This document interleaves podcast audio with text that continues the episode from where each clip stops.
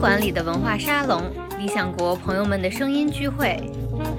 欢迎来到 Naive 咖啡馆。在《旅行之道》那本书里，他就说嘛，他说我讨厌降落在一个地方，我需要从一个地方挪到另一个地方，因为它有那种连接的感觉。保罗·索鲁这一点他还挺真实的，因为他会把这段经历真实的写起来，可能这也是他比较宝贵的一面，就是他很乐于展示可能不是那么美好的、更为真实的一面。只要有昆仑山脉在，火车永远到不了西藏，到不了拉萨。他就下了这么一个论断，然后中国媒体就抓住他这句话，被反复的提及。可能是因为另外两位老师都是女性，所以可能碰上的还是比较少。那么我去旅行的时候，其实经常碰上有这种暗示的乃至明示的服务。就是说，你旅行一定会带的东西是什么？他又说是绿茶和龙井茶，购于杭州龙井村。真的到了伊朗了以后，基础设施很烂，然后景色很烂。我们出租车开了两个小时，开到了一个所谓商队旅馆，一个外面有一个土墙围着的一个四方形，中间有一条小水沟。我们完全可以对旅行文学作为一个大类的形态更加包容一些，因为它本来就是可能会有各种各样的一些形态。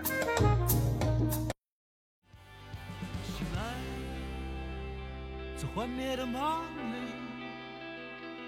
当金色号角吹散破碎的风雨，在这无人的夜，我要带你远去。欢迎收听 Naive 咖啡馆。我们这期想要聊一聊旅行作家和旅行文学相关的问题。我们也请来了两位朋友，一位是旅居澳洲的喜喜。大家好，我是喜喜，很高兴来到 Naive 咖啡馆和大家聊我最喜欢的旅行作家保罗·索鲁。另一位是作家郑子宁。各位听众好，我是郑子宁。我平时是一个做一些软硬件开发工作的一个工程师，然后业余我也喜欢到各处走一走、玩一玩，然后研究一下语言。今天我们先聚焦的一个作家就是刚才喜喜说的保罗·索鲁。我们先简单的介绍一下，保罗·索鲁是一位美国的旅行作家，他是出生于一九四一年，他在全球各地游历五十余年，代表作包括《老巴塔哥尼亚快车》，还有《火车大巴扎》。最近呢，他的旅行之道由理想国出版，这是一位非常值得推荐的作家。而由保罗·索鲁，我们可以延展至纪实中国系列以及旅行文学相关的话题。那我们就先从两位阅读的心得开始聊起。喜喜，你是在什么情况下开始阅读到保罗·索鲁的？开始对他的印象是怎么样的？最开始在淘宝上找到一个书店卖二手书，然后看到一本封面上是中国的稻田，写着骑着铁公鸡。我查了查，好像是关于八六年的一个美国人写中国，出于好奇就买了这本二手的书。呃，八六年我才五岁，所以很多事情其实都没有什么印象，就等于是说通过他的书来帮助我去回忆了一遍我的童年。就是自从那本书，我是认识到保罗·索鲁的。其实说句实话，保罗·索鲁我倒是没有怎么读，可能因为我是八九年生的，他到中国的这个年代比我出生的这个更早一点啊，所以我对他没有什么印象。相对来说的话，可能还是啊更后面一点的何伟，我是读过他的一些作品。《骑行铁公鸡》这本特别巧，在我们定要录这个节目的时候，我还不知道要引入中文版。然后也就是这周知道的这本书也引入了中文版，它的名字翻译成了《在中国的大地上》。这本其实就很特别，你可以讲一讲你看这本书的感觉吗？因为其实你之前也提到说你对他保罗·索鲁在北京教夜校，还有在上海呃跟那英语角的人交流的这块印象特别深。对，其实就是，嗯，他其实八零年吧来了一次中国，然后八六年又来了一次，等于是说这本书应该是这两次中国之旅的综合体。他的游记的书基本我都读过，然后一般他确实是很喜欢去做讲座，就是跟本地人聊天啊什么的。因为我是北京人，所以我就还着重的又读了读他在北京那种经历。呃，在王府井，他遇到一个老先生吧，他是曾经是陈毅的翻译，他就跟保罗·索鲁对话，能看出他对中国的未来充满希望、充满信心。因为那会儿是七六年文革刚结束嘛，然后八六年的时候其实是文革结束了十年，等于是说这十年的动乱，因为咱们这代人没有经历过，但是我父母他们是知青，上山下乡。我之前还看过一一本书，是单伟健的《走出戈壁》（Out of Gobi），能感觉到他们那代人回到城市之后，是对知识这种渴望，是真的是前所未有的。还有就是对未来充满信心，终于觉得生活回到了正轨，然后可以继续他们正常的生活。所以保罗·索鲁接触的这些人，不管是在北京还是在上海，就都可以感觉到他们真的是充满希望，然后对生活。无限向往那种，就是这个老先生就是跟他聊天，然后请他吃饭，就说如果我们勒紧裤腰带干几年，就能看到成果。也可以反映出对中国的未来充满信心，再加上他也是被邀请去夜校教英语，他就特别不可思议，就是当年八六年，就是在中国的夜校，最小的是八岁，最大的七十四岁，就觉得他们这么多人坐在一个教室里，他白天要上班，然后晚上去学习英语，然后用的是现代美国英语这本教材，每天学两个小时，能感觉到真的就是人们对知识这种渴望吧，真是就是前所未有。经过十年浩劫之后。还有就是，包括他在上海，他也是提到了北海公园有英语角，然后上海也有英语角。嗯，每周日在上海有两百个人去练习英语。他们最开始那些人会说英语，但他们就不想忘了，所以他们就互相练习对话。后来慢慢就吸引越来越多的人想学英语、交朋友，或者去找能不能通过这些人能找到和英语相关的工作，在大学教英语这种工作。他就认识了一个年轻人，二十四岁，然后已经从十八岁就开始。在那儿练英语，找到了一份在上海希尔顿酒店的工作，就是面试是从四百个人里头选二十个人，他是其中之一。那会儿大家都在体制中工作嘛，就是领导的允许才能辞职。如果他能得到希尔顿酒店这份工作的话，他一个月可以赚两百五十块钱，薪水很高。但是保罗·索鲁就提到一个细节，他的领导的儿媳妇需要工作，如果这个年轻人的父亲能给他的儿媳妇找到一份工作，他领导就可以让他去。希尔顿酒店工作，要不就只能留在工厂里当一名工人。就是那会儿已经有这种求新求变的趋势吧，已经出现了，在国内是一个很难得的记录吧。对我来说，我很惊讶，八六年大家这么多人去练英语啊，渴望改变自己的生活。何伟这其实也是算是保罗·索鲁的后一代的写作者，他是在九十年代来到中国的，有一系列的纪实中国的观察。他其实也是作为一个教师的身份，一开始在中国开始生活的。不管是保罗·索鲁还是何伟，他们的这个写作记录其实是蛮宝贵的，因为他们是从一个外人的角度来看我们。就是我们自己看自己可能会有一些滤镜了什么东西，那他当然他们从外面看我们也会有他们自己的一些滤镜甚至是偏见，但是不管怎么说的话，就是他们作为外国人，他们作为一个外人来观察啊，我们当时的这个八十年代到九十年代的这样一个中国社会的话，是给我们是留下了非常宝贵的记录，而当时的我们可能对这个是一个司空见惯的，但是因为我们当时生活在这个环境中，我们不觉得它是一个很有意思的，只有像这样子的外人来自一个不同的。一个文化，然后他看到了这个当时的中国，觉得这挺有意思，他就记录下来了啊，所以我觉得这个还是挺宝贵的。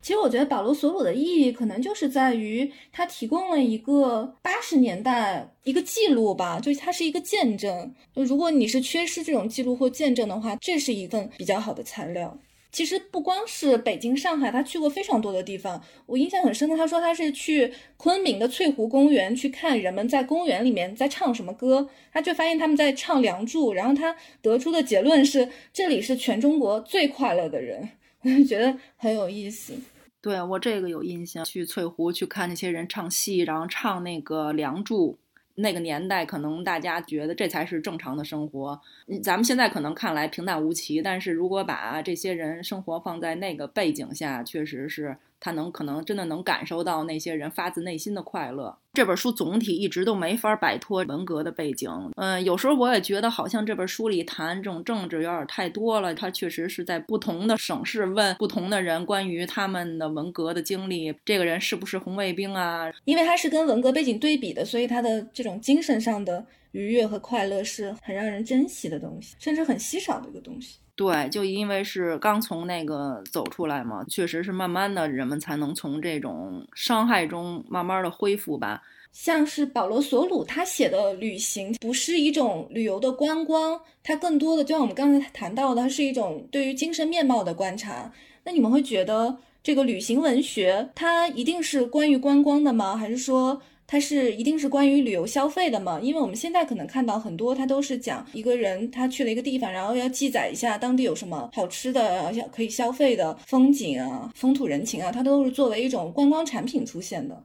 旅行文学，我觉得这是一个很宽泛的概念。其实，我觉得小红书上面的游记也是旅行文学，像保罗·索鲁这样写的，当然也是旅行文学，甚至可能还会有更加深度的，可能我们还没有接触到。它有一大部分肯定是关于观光和消费的，因为对于很多人来说，他看旅行文学，他其实是有点追求那个攻略的。那像保罗·索鲁写的这样一个旅行，他对于这种精神面貌的观察，他其实就更有深度。对于很多人来说，他可能不是那么有意思，但是对于另外一些读者来说，啊，他也就非常有意思。所以我觉得我们完全可以对这一类的这个旅行文学作为一个大类的形态更加包容一些，因为它本来就是可能会有各种各样的一些形态。其实这里面就有个问题，就比如说像保罗·索鲁和何伟到了中国以后，对于中国人有一些观察和判断。作为中国人本身，会觉得被他们这些观察和判断，还有这些不一样的描写触动或者是冒犯到吗？我最近在重读《骑着铁公鸡》，然后我觉得他真的就是观察太细致了，确实就是确实是这样。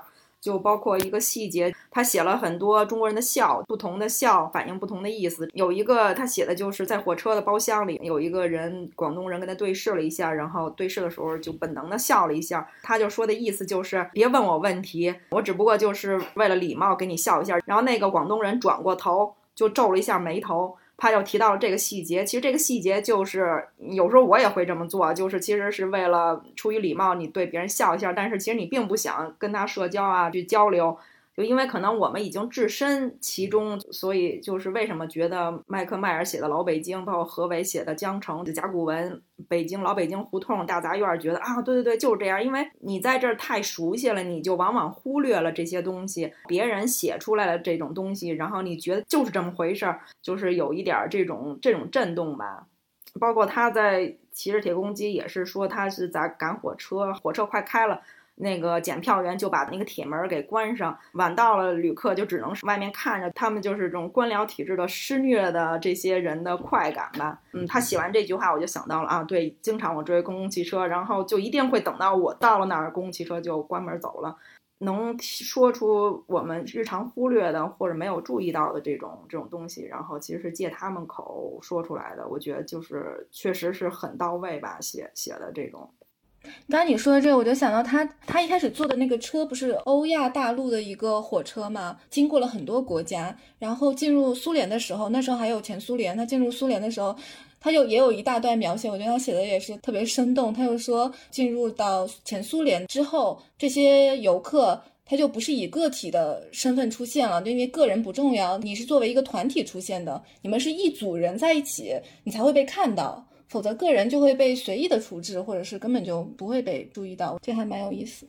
还有一个就是他特别喜欢去，不能说找小姐吧，但是比如说我作为一个女性的旅行者，就很难去有这种经历。但是他就是去红灯区转悠啊，这是写在新加坡有有一座四层的楼，然后全都是这种小姐，包括就是来自中国、俄罗斯、蒙古、嗯菲律宾这种比较奇特的这种经历吧，然后算是我们。一般人看不到，他就是等于是说帮我们去去体验了一下这样。那你觉得他这段写的好吗？他这个是这个部分是哪本书里的？应该是《火车大巴扎》里面。他可能作为一个西方白人游客，会有人希望他去消费他们拉皮条的呀这种，他们可能也是确实是不可避免的，就是会有人去问他。然后他可能也是借着这算是一个写作的素材，看到底如何呀？包括在阿尔巴尼亚，他也是打一辆车，然后司机想一个西方白人肯定是来这儿找乐子吧，然后就会主动带他去。这种地方，然后想要一些回扣啊什么这种，所以他可能也是去写这些一般人就是不会经历的这些这些东西，所以我觉得可能从另外一个角度也是在补充了这个国家的文化的一部分吧。其实可能是因为另外两位老师都是女性，所以可能碰上的还是比较少。那么我去旅行的时候，其实经常碰上有这种暗示的，或者是乃至明示的这样一些啊服务啦，什么东西的。你要说这个是不是国家文化的一部分的话，我觉得它也是啊，因为我相信这类服务就是或明或暗，在什么地方都有，只不过是它外在的表现形式不一样。我觉得保罗·斯鲁这一点他还挺真实的，因为他会把这段经历真实的写起来，可能这也是他比较宝贵的一面，就是他。他很乐于展示可能不是那么美好的、更为真实的一面，不是像现在的有很多游记，就啪啪啪啪啪，然后精修一下图片，然后描写的内容啊，人民淳朴善良，然后各方面怎么怎么怎么怎么样。所以这点上来说，我还是觉得还是挺宝贵的。保罗·索鲁特别真实的一面，就是他也不惧怕丑化自己形象，包括他自己可能倒霉了，或者被劫了、被抢了，别人想哈，你看你怎么一直就这么刻薄讽刺，活该你这次倒霉了。但是他就是也不在乎，他就是要把自己，比如说在旅行中发生这种真实的这种经历给给写出来。我觉得其实这也是比较吸引我的这一点吧，就是我想看真实的这种。如果我要是想看虚构的，我要去看小说好了。我不想看那种被过度美化的、不痛不痒的那种那种旅游的那种东西文章。对，这个说的特别好。所以这就有一个问题，就比如说。你在旅途中跟人吵架了，你在旅途中遇到了很多很囧的事情，还有你有大部分的时间都很无聊或者风光根本就不值得记录，那这些东西是值得写的吗？其实，嗯，对我来说，这个还是挺有意思的。呃，旅行就是有好的发生，肯定也有不好的发生。一直美化这种好的也没什么太大必要，反而这种倒是变成了自己这种比较独特的这种旅行经历吧。包括保罗·索鲁也是永远都是第一视角的这种，确实是更有吸引力吧。对于读者来说，保罗·索鲁倒霉的事儿，就是外界看来他这种刻薄讽刺在书里面就是经常能看到，但是说。只要有昆仑山脉在，火车永远到不了西藏，到不了拉萨。他就下了这么一个论断，然后中国媒体就抓住他这句话，被反复的提及吧，觉得就是妄下论断。然后其实没有我们中国人干不成的事儿吧？你看我们火车就是修到了拉萨。我不知道你有没有印象，它里面说，呃，就说中国人对于大、对于巨物是有一种迷恋和崇拜。到了成都，应该是看到了乐山大佛吧？那段他就说，这个也是那个代表，就是中国人对于大的，就 freakish，就近乎病态的迷恋的一种代表。我觉得这个也是挺存疑的，不知道你怎么看。我也不，我不太感觉中国人很迷恋大这种，可能是不是就因为比如生活条件比较好了，大家就希望，比如说这种开大车、住大房子这种。因为我还记得有一情节，在黑龙江良，好像那个地儿拼音是叫良乡吧，然后是过了哈尔滨再往北，可能就是快到边境的，他就雇了一个导游，他们是嗯九九口人住在住在一个三三居室的房子里面。然后他又很惊讶，他又觉得在这种荒无人烟、这种靠近这种比较原始的森林，然后为什么就是你们九口人要挤到这么小的一个房子？你完全可以就真的就像澳洲这种荒无人烟这种地方，你们想住多大就就可以住多大的地方。这样我还印象挺深刻。我觉得可能是迷恋大，是不就因为生活条件改善了，所以大家都在追求这种更宽阔的这种空间？那我们讲一讲火车的旅行的方式吧。呃，他好像他的方式就是乘火车，他还批评过乘飞机。他因为一方面觉得在中国八十年代乘飞机非常的可怕，他又觉得像噩梦一样的体验。然后另一方面，他也觉得乘火车能够看到更多的风景，比乘飞机要更像是一种真正的旅行方式。嗯，对，我觉得他所有基本上所有的他的旅行故事都是发生在。发生在火车上，在《旅行之道》那本书里，他就说嘛，他说我讨厌降落在一个地方，我需要从一个地方挪到另一个地方，因为它有那种连接的感觉。对，但我觉得，因为他的旅行都是比较长长时间这种长跨度，基本上就是陆路，比如说老巴塔哥尼亚快车，就是从波士顿一直到阿根廷这种，包括火车大巴扎从伦敦、土耳其一直到日本这种，它会有这种陆路就可以走得通这种，而且它时间又比较富裕。第二呢，就是飞机的空间太局促了，其实很多对很多事情就是在火车上大家可以自由走动啊，然后。可以大家聊天儿啊，然后可以去餐车吃饭呀，会比飞机上选择更多，也会比飞机感觉就是更自由、更无拘无束吧。陌生人可以聊天儿，然后也可以不急不忙的看风景。旅行之道也提到，就是在火车上，它可以吃到不同国家火车上不同美食这种。可能就是在我的印象里，就是火车上餐车东西应该都很难吃，而且还特别贵。但是在《旅行之道》那本书里，他就会提到这些他坐的这些火车有，比如说在马来西亚有拉克萨，然后在西伯利亚有罗宋汤，包括在罗马尼亚，然后一早上就要去喝这种血腥玛丽，还有螺丝起子这种鸡尾酒。通过这种饮食，也能看到这个国家背后这种文化。它的大部分旅行故事都是和火车上的人相关的。对对对，他那这个火车上，他好像很喜欢在餐车上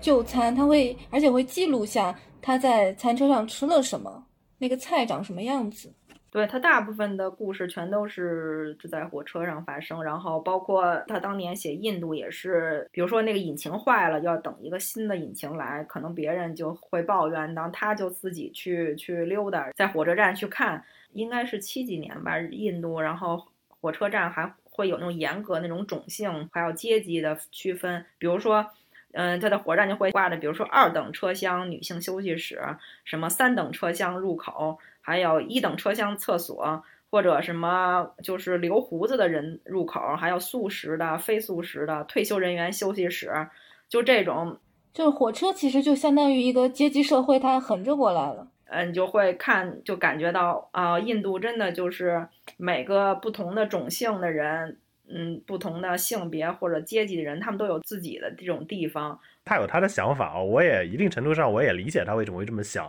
因为确实在地面上旅行和在飞机上那种日行千里是啊很不一样的。但是呢，我是不太能理解 他为什么会那么喜欢餐车，因为这个餐车的质量真的是 我反正去过都不太好。呃，当然换过来想一想的话，他一个老外嘛，他一个老外，他作为一个外国人吃中餐的话，他可能判断标准跟我们也不一样，所以说不定我们去个其他地方去吃一个火车的餐车，说不定可能也觉得挺好的。但我怎么觉得保罗索鲁永远是在抱怨食物啊？但是他就是有一个，他在黑龙江的时候，在餐车上就夸了，只夸了我一次，就觉得那个木耳特别好吃，这是好像是我印象里，对他夸的唯一一个好吃的食物。而且最近就是 BBC 那会儿采访过他一次，然后就是说你旅行你一定会带的东西是什么？他又说是绿茶和龙井茶，购于杭州龙井村。真的假的？对对，是真的。那个采访里他自己说到的这个。嗯，但是确实是火车旅行，可能对我们来说是时间很有限，只有几天那种假期，所以就是要很快的结束，要尽可能在有限的时间内去看更多的东西，能飞就飞。所以我觉得能坐火车旅行还其实，因为当年那种东方快车挺奢侈的。对，东方快车真的是那种有钱人，包括阿加莎写的那个《东方快车谋杀案》，就带就自己的仆人呀那种有钱人才能坐得起的这种交通工具。包括在澳洲有一条经典的火车路线，就是从阿德莱德一直到达尔文，是开五十四个小时吧。嗯，是贯穿澳洲大陆的南北这条线，据说是很贵，有这种嗯一等、二等、三等吧。我比如说到乌鲁鲁，有一辆车接上你，然后去看乌鲁鲁，然后再开回来，然后再接着走。它会停，然后在附近有会有车安排你去看这些著名的这些景点吧。火车旅行，我觉得确实是还是挺奢侈的，不管是时间还是金钱上来说。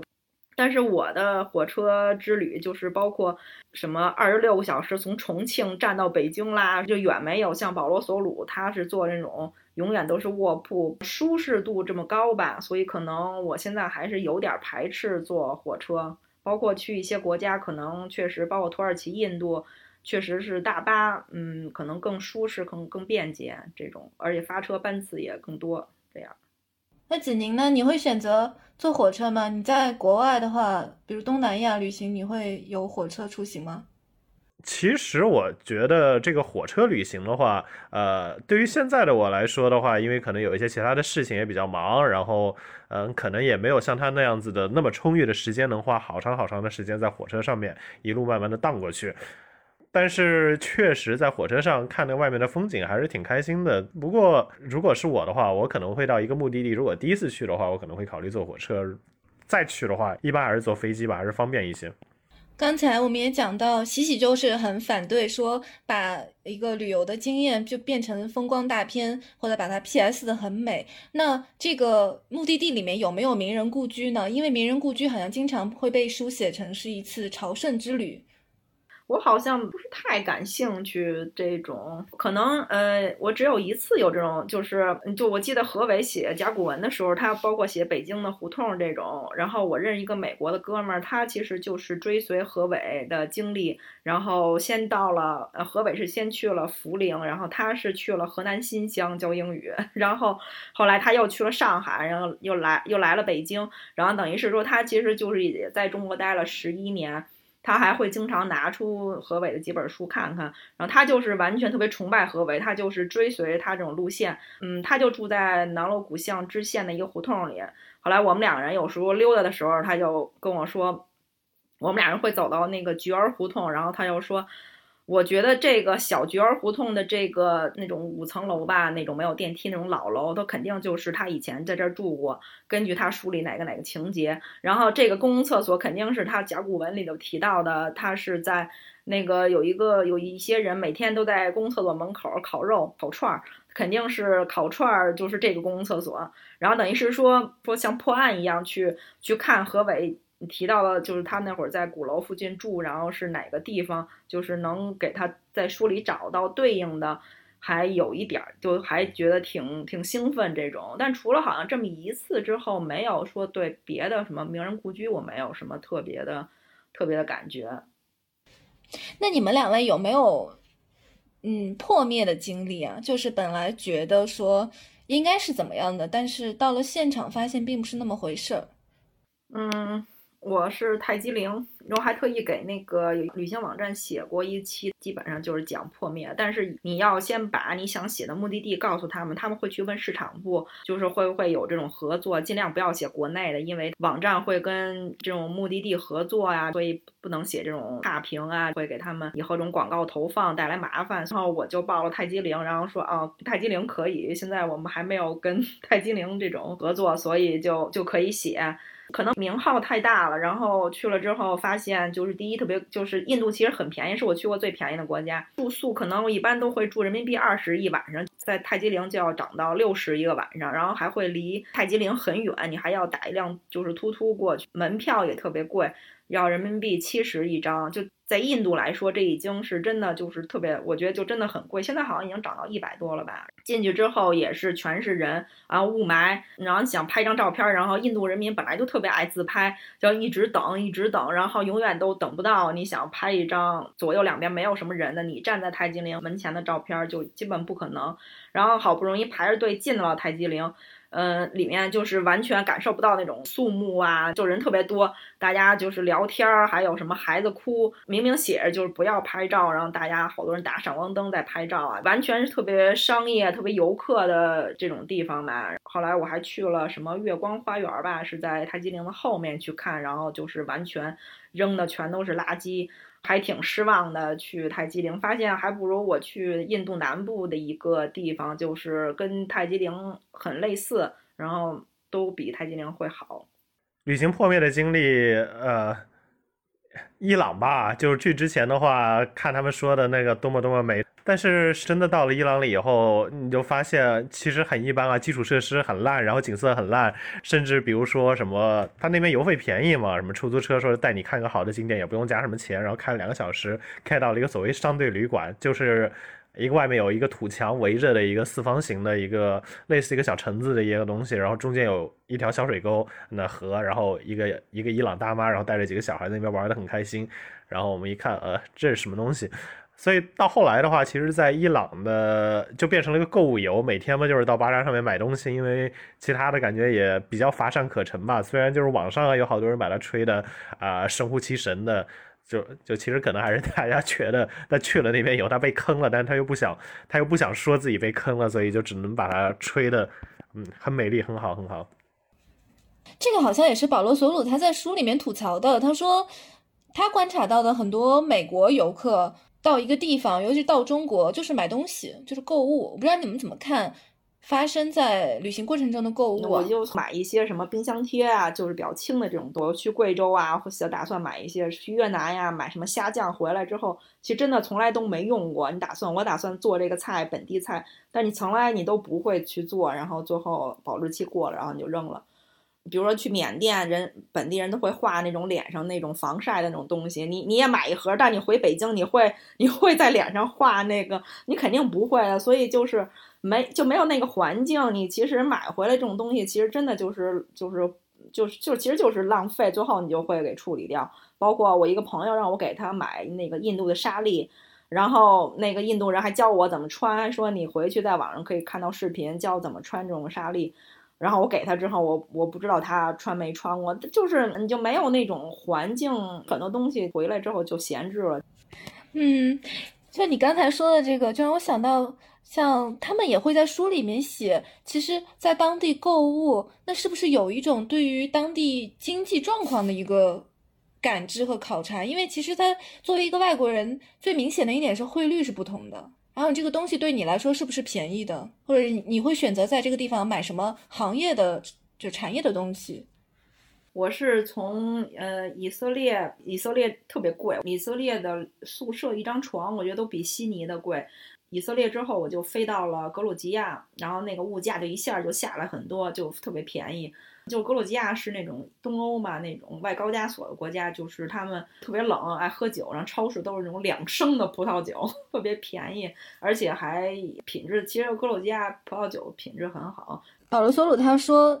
横穿欧亚的火车上，然后每一站都要停嘛，经过不同的国家。其实他就说，到了柏林，他觉得是已经到了文明世界的尽头，因为接下来他就要存储物资，他就害怕。接下来的旅途中，他会没有吃的，他会担心，就是随着这个旅途的深入，他的物资会面面临越来越匮乏的状况，因为他觉得马上要进入波兰，可能就不是那么有钱的国家，他有一个这样的一个对比。对，他在波兰买了好多吃的，然后结果好像去银行换钱换的太多了钱，然后没有地儿花，然后人家推荐他买古董，但他说那个好像，嗯，他就说我我的旅行刚开始，我不可能就说买古董一直带着，然后。他在火车上之前认识一个人，嗯，给那个人寄了剩下的钱呢，他就买了一些吃的，还好像还买了一个琥珀吧，好像是比较出名的。还有一个印象比较深刻的就是他到了苏联之后，他是在红场吧碰到了两个女孩，然后后来他们又打算第二天再见，见了之后他们打辆车就给他拉到特别特别偏的一个地方，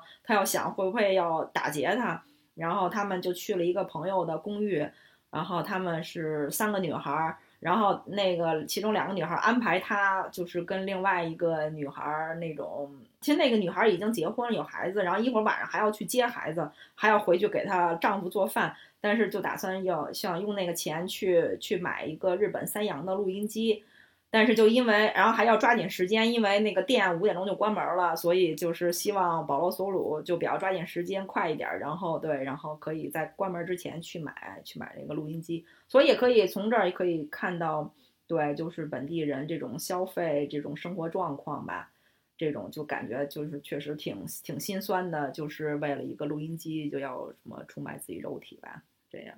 嗯，对，这是让人印象特别深刻的片段，所以就想问你们两位，你觉得这个关于金钱的使用，还有你到了一个地方就发现当地人他们的金钱观，这个是不是旅行中特别明显的一个东西？就比如说，你作为一个旅行者，就提到钱，你会不会特别的关照当地人？他们是他们的收入，还有他们的人花销，还有他们交易啊、购物的情况。因为让我觉得非常惊讶的是，保罗·索鲁他到中国碰到很多人，他都知道他们的月收入是多少的，这个还挺奇怪，我不知道他是怎么打探到的。而且他，我记得有一次他还在云南昆明的一一个小的铁路上遇到了超生的农村妇女，然后农村妇女还告诉他，他因为超。超生付了一千块钱，然后这一千块钱是相当于两个月的城镇职工的工资，就是他可以把这个写到如此详实，我觉得还挺惊讶的。就是他是怎么知道中国人当时的工资状况，还有超生罚款这样的事情，他又是怎么问到的？我觉得挺正常吧，中国人民其实就不忌讳谈钱嘛，包括问你，就是你结婚了吗？你怎么还不结婚？你为什么没有结婚？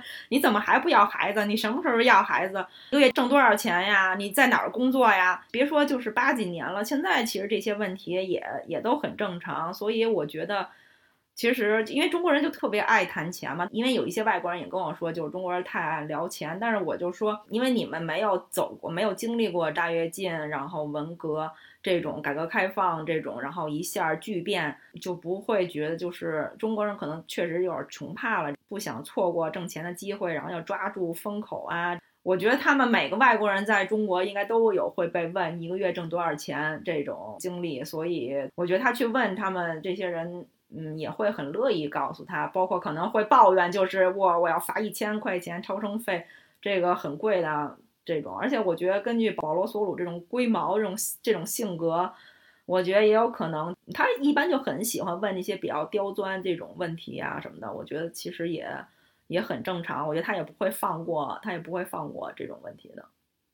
但是何伟他也是，他就说在江城里面，他又说其实整个江城都知道他一个月挣多少钱，就所有人都知道他的工资，因为大家会隔很远就来问他说你一个外国人在这干嘛？你一个月到底能挣多少钱？然后知道了以后就会说这么少还是什么？对，我觉得这其实是发展中国家的这种，因为可能还是人们就之间这种关系比较紧密吧，以家庭这种为主，就是。没有什么隐私可言吧，包括印度啊、伊朗啊、约旦呀这些国家，就很像这种亚洲这种文化吧。你刚才说到有一点，说就大家都特别着急，好像就有一点有今天没明天，就今天是这个状况，所以赶紧把钱挣了，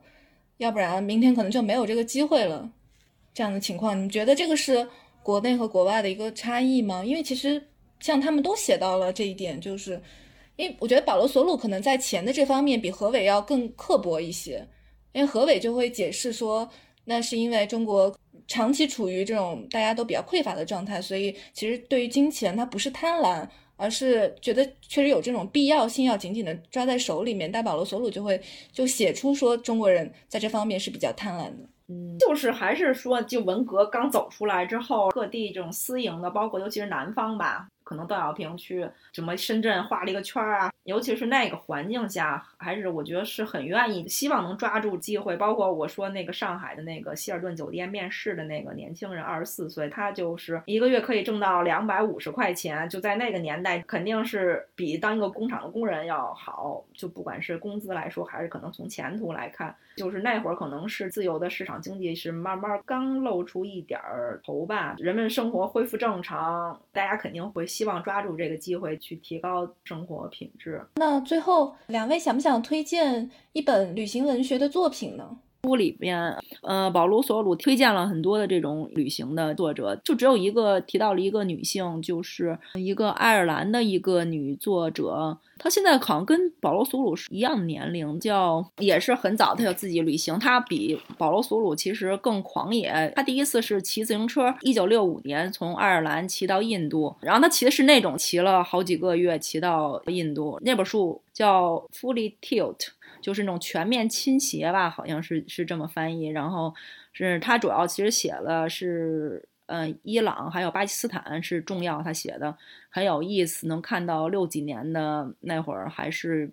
巴基斯坦和伊朗的那种黄金时期吧。那本书我觉得还挺有意思的。然后包括他后来六七年又。又在埃塞俄比亚买了一头骡子，扛着行李有四个月时间，他是跟着骡子走，然后在埃塞俄比亚走了一千六百五十公里。作作为一个女性，用这种方式自己去旅行，写这种旅行文学的书，我是其实特别佩服她，特别 原始、特别狂野的这种方式去旅行。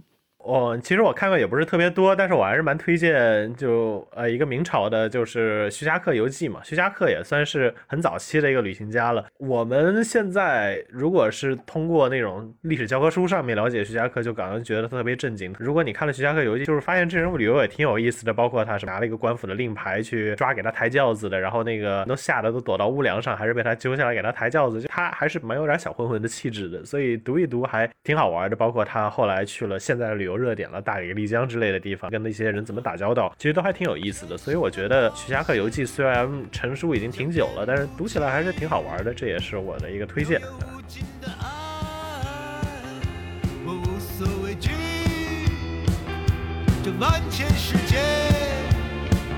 我要全部给你。